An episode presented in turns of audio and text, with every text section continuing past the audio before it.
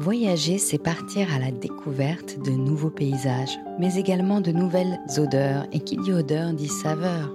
Kaylee est américaine. Elle est installée en France depuis plus de 20 ans et a ouvert à Paris en 2019 son propre restaurant, un restaurant riche en couleurs et en goût, sain, qui met le végétal au cœur de l'assiette. Une enfance dans la forêt en Virginie, des escapades aux Caraïbes et en Afrique, une vie parisienne, de tout cela, Kaylee en a gardé des souvenirs olfactifs qu'elle n'hésite pas à mettre dans sa cuisine et qu'elle vient nous dévoiler dans cet épisode. Je suis Charlotte Urbain et vous écoutez à Fleur de Nez, un podcast signé Fragonard Parfumeur dans lequel nous allons explorer les secrets de notre nez. Hello Kelly. Hello. bon alors je dis hello parce qu'en fait tu es américaine. Oui, tout à fait. On entend euh, des bruits, je préviens tout de suite, de vaisselle. C'est parce qu'on est dans ton restaurant. Voilà, la cuisine. On est entre deux services. Tout à fait. Tu fais le service le soir aussi On ne fait pas le service le soir, mais l'après-midi. Donc là, on est en train de préparer justement des, des repas pour un traiteur justement cet après-midi. Mm. Donc, on est dans ton restaurant que tu viens de rouvrir là il y a deux semaines. Ça réouvrir exactement après quatre mois de travaux, tu m'as dit. Ouais. Et qu'est-ce que tu proposes comme cuisine euh? C'est un restaurant où on propose des plats végétariens. Mm-hmm. Donc, on peut faire du vegan aussi. On s'adapte euh, de toute façon à tout régime. Mais euh, c'est végétarien à 100%. Et on fait. C'est bio aussi, je crois. Tu on est, on n'est pas à 100% bio, mais on est 80% bio. Mm. Donc, parce que je tiens vraiment que les légumes et les fruits viennent voilà, d'une euh, terre saine. Au niveau de goût, c'est incroyable. Et puis aussi de saison. Et puis si euh, je peux sourcer euh, pas loin d'ici, c'est le mieux. Hein. Mhm.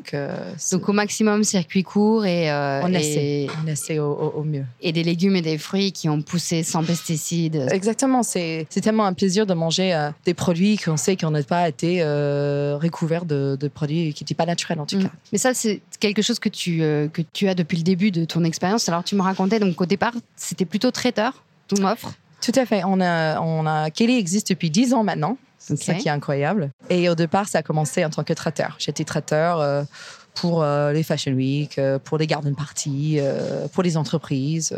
je bougeais un peu partout, ce qui était, c'était très sympa quand j'avais 28 ans. Et, et maintenant que j'ai bientôt les quarantaines, maman de deux enfants, je, j'ai un peu moins cette envie-là. Oui, tu veux te poser un peu. Ouais. Donc on est au cœur de Paris, juste à, juste à côté du cirque d'hiver. Mhm. Alors derrière il y a les cuisines, c'est pour ça qu'il y a tout ce bruit, blam blam blam. Et juste au-dessus, je vois euh, ton livre. Tu as sorti un livre pendant le Covid. Oui. Pendant le confinement. Fait. Ouais. Non, non, exactement. C'était fermé, j'imagine.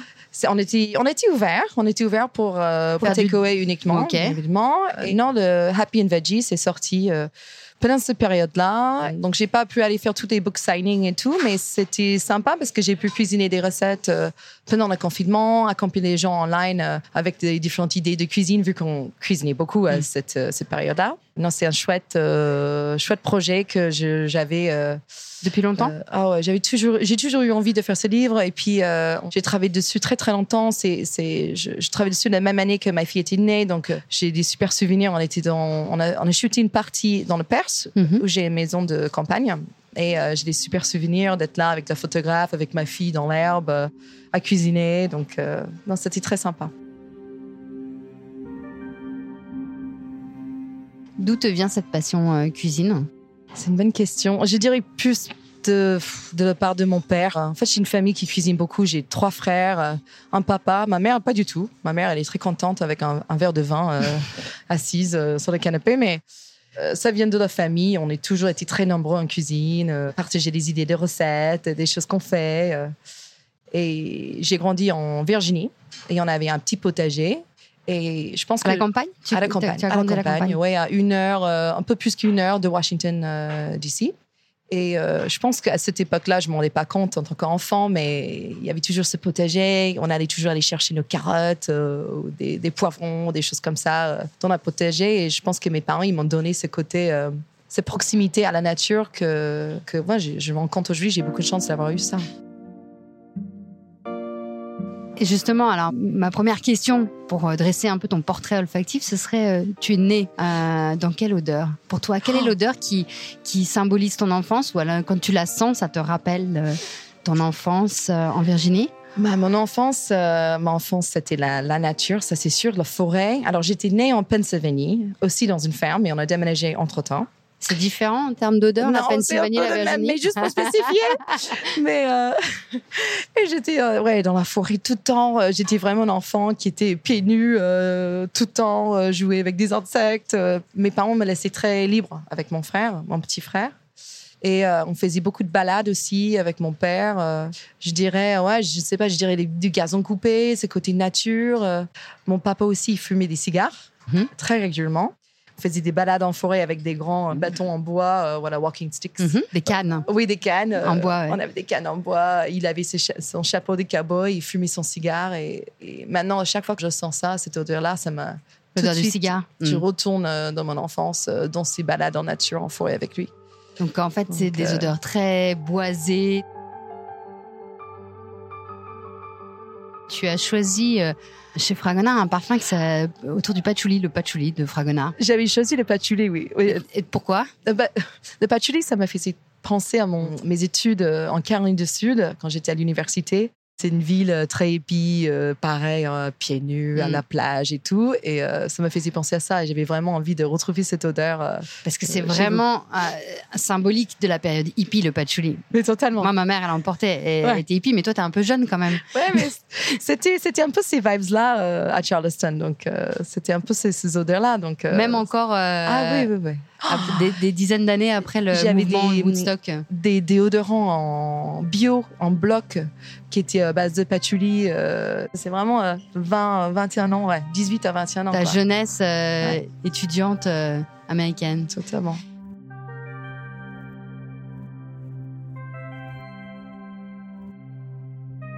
Alors, tu es en France en quelle année? Je suis arrivée en France quand j'avais 21 ans. Donc il y a, ok, toute jeune. Oui, ouais, ça fait quoi? 17, 18 euh, bah, ans. Pour faire de la cuisine Non, pas du tout, pour apprendre le français. Et je, suis arrivée à, La Rochelle. J'ai passé 7 euh, ans à La Rochelle. Au départ, c'était pour apprendre le français, et mhm. puis je suis restée euh, là-bas. Et avant de retourner aux États-Unis, je me suis dit, je vais quand même monter à Paris pour voir. J'ai envie de découvrir cette ville, au moins quelques mois. Euh, et en fait, euh, en arrivant à, Paris, j'ai commencé à cuisiner. Et la cuisine, ça m'a apporté tout ce que j'ai aujourd'hui. Est-ce qu'il y a des odeurs qui t'ont particulièrement euh, étonné en arrivant en France? Comme pour une américaine euh, bah, Peut-être ce côté un peu croissant, boulangerie. Quand on se balade dans, la, rue, on a ces odeurs-là qui sont incroyables. Moi, j'ai le malchance de ne pas pouvoir manger du gluten. Donc, du coup, c'est ah, un petit horrible, peu. Un ah, ça sent tellement bon. Mais j'achète pour mes filles euh, et pour mon mari. Tu manges juste de manière euh, olfactive, en fait. Oui, c'est ça, Par procuration? Oh là là, ça a l'air dingue. Mais ça, ça change. On n'a pas autant ces odeurs-là aux États-Unis.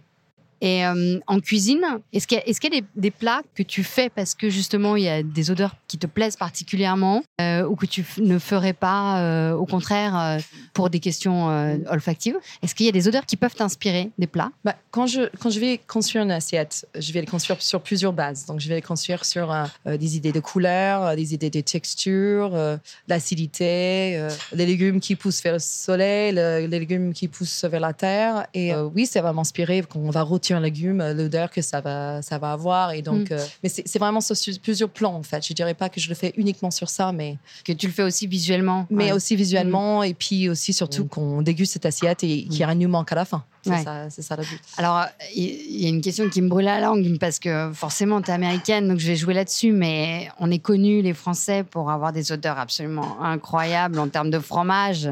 Et les, les Anglais, tu sais ce que les Anglais disent sur nous, que c'est complètement incroyable, c'est comme si on mangeait nos propres chaussettes. eux, ça, ça, ça, les.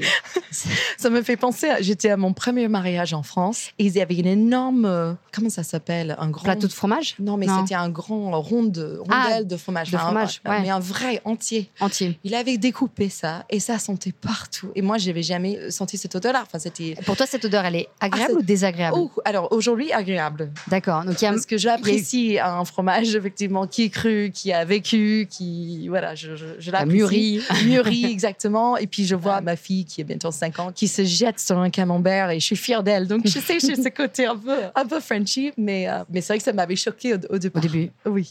C'est une odeur qui t'empêche d'aller plus loin euh, et de, de passer à la dégustation? Euh, alors, cette époque-là, j'étais pas. Oui, oui, oui. Je, je pense que j'ai pas été séduite par ça. Je pense que je connaissais pas forcément le goût non plus. Mm. Parce que en grandissant aux États-Unis, on, on a plein de belles choses, mais c'est vrai que le fromage que j'avais, je pense qu'il était pasteurisé, euh, il était sous plastique, il était. Voilà, il était pas très. Assez neutre. Je pense qu'il était très neutre Mm. même. Donc, on ne mangeait pas comme ça tout seul. Voilà, c'était plus pour être dans un sandwich ou accompagner quelque chose. Donc, non, j'ai découvert des, des super produits ici. Tu, le- tu les cuisines, les fromages français? Tu les utilises dans ta cuisine ou pas trop? Dans ma cuisine, pas trop. C'est vrai que non, pas trop. Je pourrais faire plus. Je pourrais faire plus, mais je les achète tous les week-ends euh, quand je suis dans le père. Je peux faire un gros plateau de fromage. Je, les- Ouais. Personnellement, je, je mange souvent. Mais c'est vrai que je le fais moins, ouais, moins ici. Est-ce qu'il y a une odeur qui te fait particulièrement saliver? Ah, T'as l'eau à la bouche, t'as ouais. Quand j'arrive ici le matin et je sens euh, des banana bread qui sortent du four, euh, Mm. je pense que c'est une odeur incroyable avec cette farine d'amande, euh, de châtaigne. Ça, ça me, j'ai tout de suite faim et j'en mange quasiment tous les matins. Ok, l'odeur du banana gourmand. bread.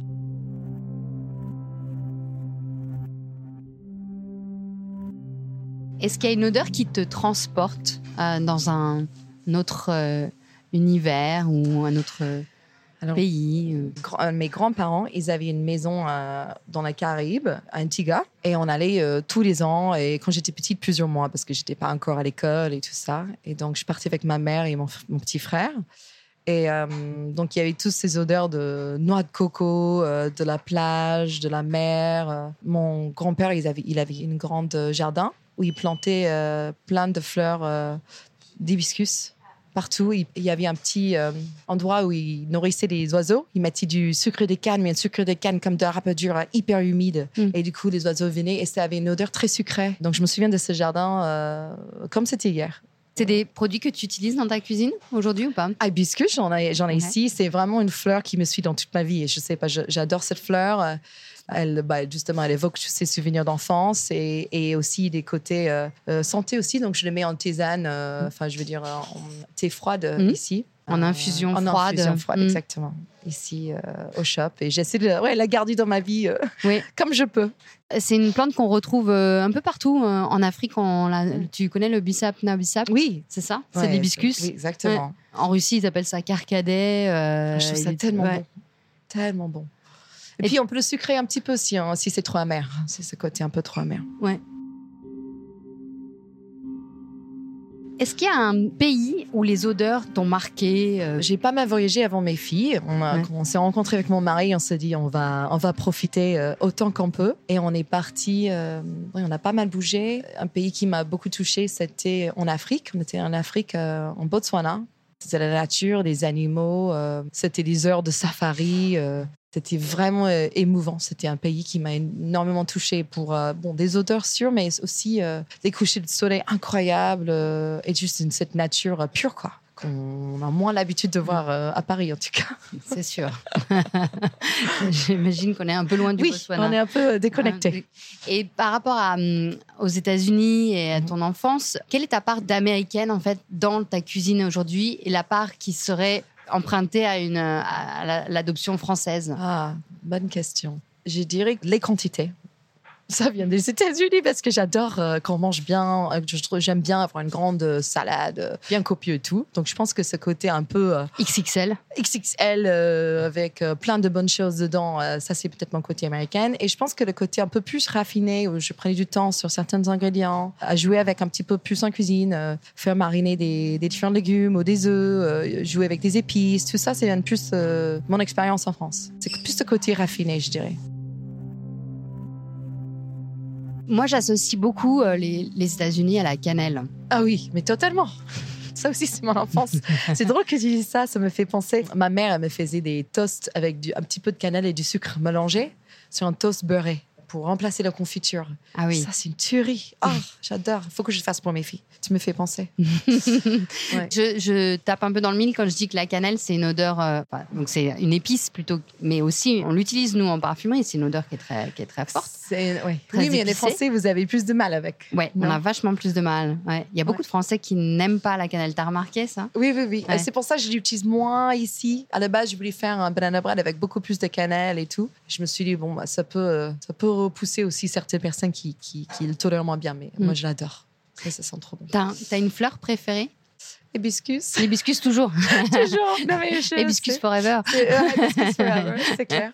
Non, mais vraiment, je l'adore, cette fleur. C'est une fleur qu'on utilise beaucoup aux États-Unis? Je dirais non, c'était plus vraiment une fleur que j'ai associée avec mon grand-père. euh, voilà, c'est T'as plus, découverte, euh, toi, ouais. enfant, mais qui n'est pas particulièrement. euh, Je pense que pas plus que notre. Ouais. Mais, euh, non, non, c'est vraiment une fleur. Il avait plusieurs couleurs et, et on les coupait tous les soirs pour mettre dans un petit bol d'eau qu'on mettait sur la table quand on mangeait. C'était un peu les décos de la table, entre guillemets. Ah oui. Et c'est moi, en tant que petite fille, j'avais de, ch- enfin, de chance Oui. de pouvoir le découper et tout. T'allais couper les petites fleurs d'hibiscus euh, pour un les petit les- rituel Ouais. tous les soirs et tout. Mm. C'est très asiatique comme. euh, Oui, c'est vrai. ouais. Ouais, Comme vrai. rituel, parce qu'on voit Dans souvent un petit des, bol euh, en bois, euh, ouais. les coupelles. euh, On a parlé du Botswana. Est-ce qu'il y a d'autres pays que tu as visités et peut-être hein, qui ont influencé ta cuisine? Ah, bah, c'est, c'est- je- j'essaie, je m'inspire de partout, mes voyages, mes amis, les repas que je peux avoir.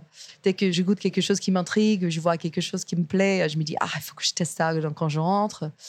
Donc euh, oui, on a pas mal voyagé. On était au Japon, qui était euh, un voyage incroyable, euh, gustativement, et, c'est vraiment un peuple superbe, tellement une patience et une appréciation pour des, bonnes choses. On était aux îles Féroé pour faire des, des randonnées. ça, c'était magnifique. Et puis aussi, on cuisine très, très, très bien aux îles Féroé. J'étais étonnée. À tel point, le niveau est incroyable. J'étais très impressionnée.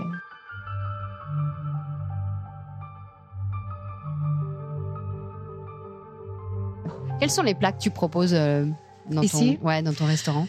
Ici, c'est vraiment, euh, on est toujours sur des bols euh, très colorés. C'est un peu eat the rainbow entre guillemets. Donc il y a toujours plein de couleurs, plein de textures. Euh, J'ai envie de montrer aussi qu'une salade, c'est pas juste une salade en fait. C'est une, une vraie assiette qui est travaillée. C'est pas quelque chose de détox forcément que même des hommes peuvent manger chez Kelly. Très important. Pourquoi? Il y a Parce que une- je pense que j'ai cette, euh, cette, euh, cette image de, de- de cuisine faite pour les femmes Moi, moi qui ai grandi avec trois frères, j'ai une image de mes frères qui avaient, qui avaient des assiettes mais remplies, qui avaient besoin euh, euh, trois cuisses de poulet, et machin et tout, qui vraiment se chargeaient énormément. Et là, euh, qu'on parle souvent de la cuisine végétarienne, les gens se disent ah ben c'est sans quelque chose. Mais moi, tout simplement, ce que j'essaie de faire, c'est de montrer euh, qu'on peut créer une assiette autour d'un légume, une, une graine, et après on voit si on a besoin d'ajouter autre chose, une protéine animale ou pas. C'est très personnel. euh, ça c'est pas à moi de juger, mais c'est voilà essayer de montrer aux autres qu'on peut manger autrement. Et, et ça, j'essaie de faire à travers euh, ces jolis bols euh, très colorés et avec des mélanges plutôt atypiques, je pense.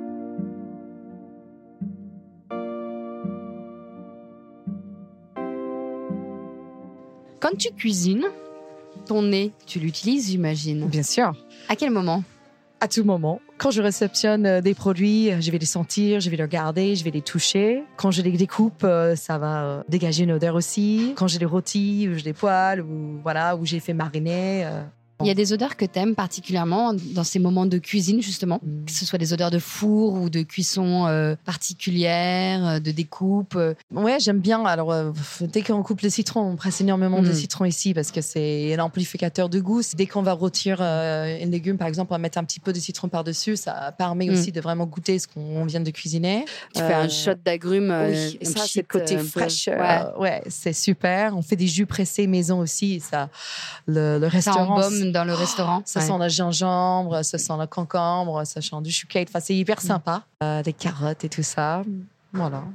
Est-ce qu'il y a une odeur un peu étrange que tu peux sentir en cuisine, qui n'est pas forcément très euh, appétissante, mais qui, in fine, dans le plat, apporte quelque chose de waouh Nous, on a ça dans les- chez les parfumeurs. Il y a ce- cet ingrédient qui sent pas très très bon, Mm. euh, mais que tu ajoutes un peu comme tu ajouterais du sel ou du poivre à un Mm. parfum, qui va twister ton parfum, lui donner un petit côté euh, très personnel en fait. Ça peut- Ça peut être plusieurs choses. Des oignons, par exemple, c'est toujours un peu une base euh, et finalement, ça apporte énormément de goût dans les salades. Moi, j'ai un côté slovaque, donc j'ai tendance à les mettre souvent. Des petits oignons un peu partout.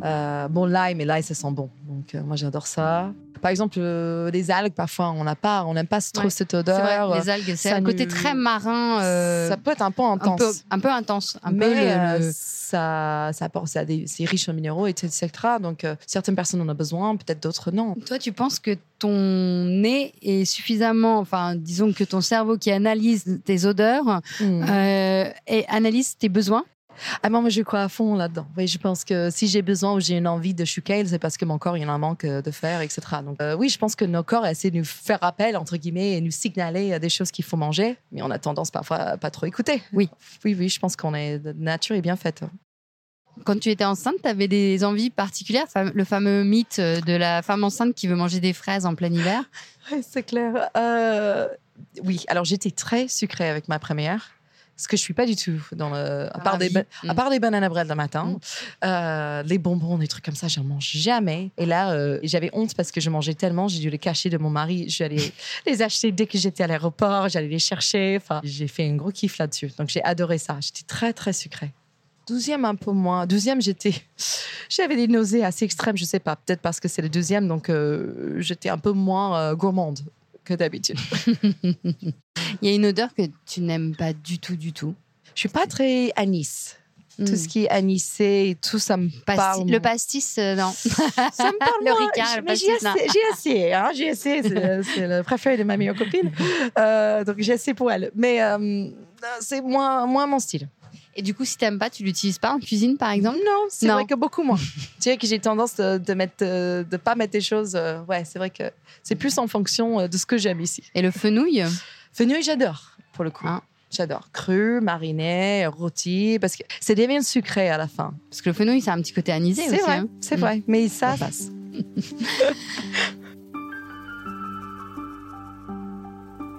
pour toi, le bonheur a une odeur? Pour moi, le bonheur absolu, c'était quand j'ai accouché de mes filles, quand j'ai eu mes, mes, deux filles. Et cette odeur que de bébé, euh, de nouveau-né, euh, c'est juste. Euh, j'ai l'impression que c'est même c'est parti maintenant. Elles sont grandes maintenant, mais je, tu serais capable de nous décrire cette oh. odeur? Oh là là. C'est un petit peu sucré, c'est un petit peu. Lacté? Je sais pas. Oui, un petit peu. Et c'est cette peau toute neuve et cette petite chose incroyable. Je sais pas, il y a tout un, côté mm. euphorique autour et cette odeur est exceptionnelle. De renifler la tête de tes enfants, c'est juste, euh, c'est un vrai bonheur. c'est vrai. Quels sont tes projets, Kelly, là, pour les oh. prochains mois? Pour le moment, d'être vraiment focus sur le restaurant euh, et la réouverture de ce resto. Et puis, euh, oui, peut-être un deuxième livre quand le temps s'y prête. Ce serait bien. Merci beaucoup. Merci, merci Kelly. Super, merci. Vous venez d'écouter À Fleur de Nez, un podcast signé Fragonard Parfumeur. Karen Loyer a fait la réalisation et le mix de cet épisode sur une musique de Jérôme Petit. La production est supervisée par Louis Média. Pour en découvrir davantage sur la cuisine de Kaylee, je vous invite à lire son livre Happy and Veggie qui vous propose 120 recettes gourmandes et saines. Quant à moi, je vous retrouve le mois prochain pour un nouvel épisode Merci à tous pour votre écoute.